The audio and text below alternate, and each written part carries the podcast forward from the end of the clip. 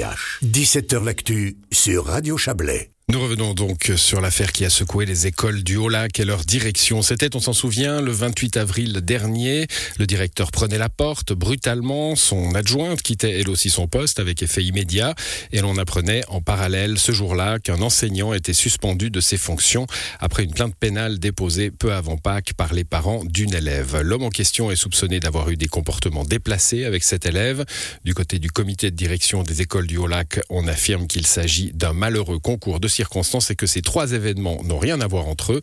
Euh, ce n'est pas tout à fait ce que vous êtes venu nous dire, Yves Terrani. Oui, on va développer cela, mais commençons par l'instituteur suspendu, instituteur qui bénéficie en l'état de la présomption d'innocence. Une procédure judiciaire est en cours contre lui, une autre administrative a été ouverte par le département valaisan de la formation, dont dépend cet enseignant qui consacrait aussi environ un quart de son emploi du temps à l'informatique des écoles.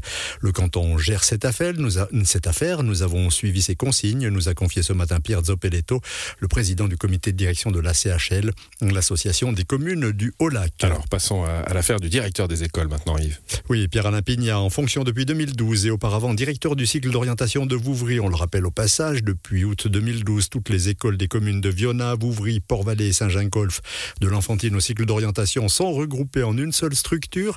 Pierre-Alain Pignat a donc été licencié avec effet immédiat le 28 avril dernier suite à un audit commandé en octobre de l'année dernière. Audit des déclenché par l'état moral des adjoints à la direction et qui a mis en cause non pas les compétences pédagogiques de l'intéressé, mais sa manière de gouverner l'institution. On écoute Pierre Zopeletto. Il s'est dit catastrophé par ce qu'il a découvert dans l'audit. Les quatre présidents de communes, ça nous est tombé dessus. On m'a été choqué du résultat de l'audit. Franchement, on m'a été choqué. On s'attendait pas du tout à ça.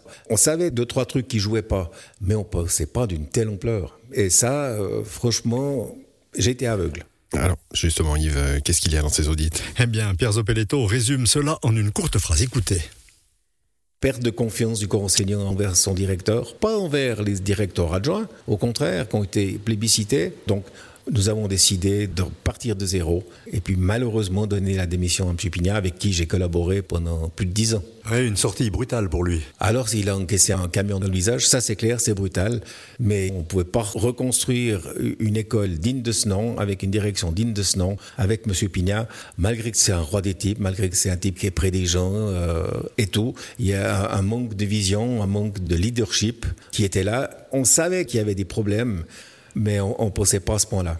J'ajoute que 93% du corps enseignant a répondu à l'audit. En gros, ce qui était globalement reproché à Pierre-Alain Pignat, c'était de déléguer beaucoup trop, de laisser aller les choses, de ne pas trancher lorsque cela était nécessaire.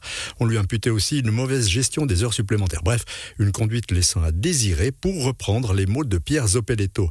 Ce dernier ajoute que l'audit n'était pas fait pour renfoncer Pierre-Alain Pignat, mais bien pour améliorer les choses. Or, on l'a compris, certaines corrections ne pouvaient pas être effectuées suite à l'ampleur des critiques tombées sur le désormais ancien directeur.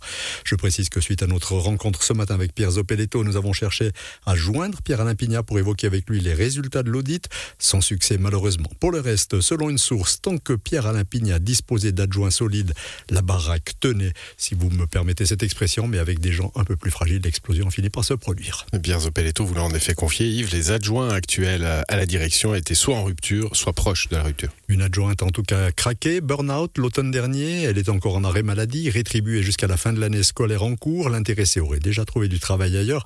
Elle a cependant été priée de partir elle aussi, en même temps que Pierre-Alain Pignat. Durant sa maladie, elle a fait des choses inacceptables, nous a simplement confié Pierre Zopeletto, sans vouloir nous en dire plus. Donc Yves, trois affaires en une, mais qui sont finalement liées. Bien sûr, selon nos sources, le directeur était au courant, par exemple, des frasques présumées de l'un de ses enseignants, celui qui est suspendu actuellement. Tout cela a provoqué d'énormes tensions conduit donc à l'issue que nous connaissons. Donc, il y a un lien, c'est indéniable. Pierre Zopeletto se veut cependant rassurer les écoles tournent, il n'y a pas de changement pour les élèves, les enseignants, eux, sont selon lui un peu pénalisés par la situation actuelle. Pour l'instant, c'est l'inspecteur scolaire de l'arrondissement 1, Pascal Knubel, qui dirige les écoles par intérim. Il n'y a pas de conflit d'intérêt entre les deux fonctions du Colombérou, assure le président du comité de direction de l'association des communes du Haut-Lac. Les parents ont posé pas mal de questions lorsqu'ils ont reçu une lettre de la CHL datée du 28 avril qui leur explique un petit peu la situation.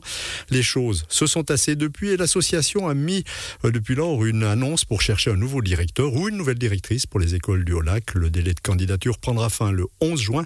Une sélection des candidats sera ensuite effectuée avec l'aide du canton. Mais quel profil devra avoir l'intéressé ou l'intéressé eux? On retrouve une dernière fois Pierre Zopeletto. Faudra ce que j'appelle un meneur d'hommes, trouver quelqu'un qui prend les problèmes vraiment à fond et puis qui prenne surtout des décisions.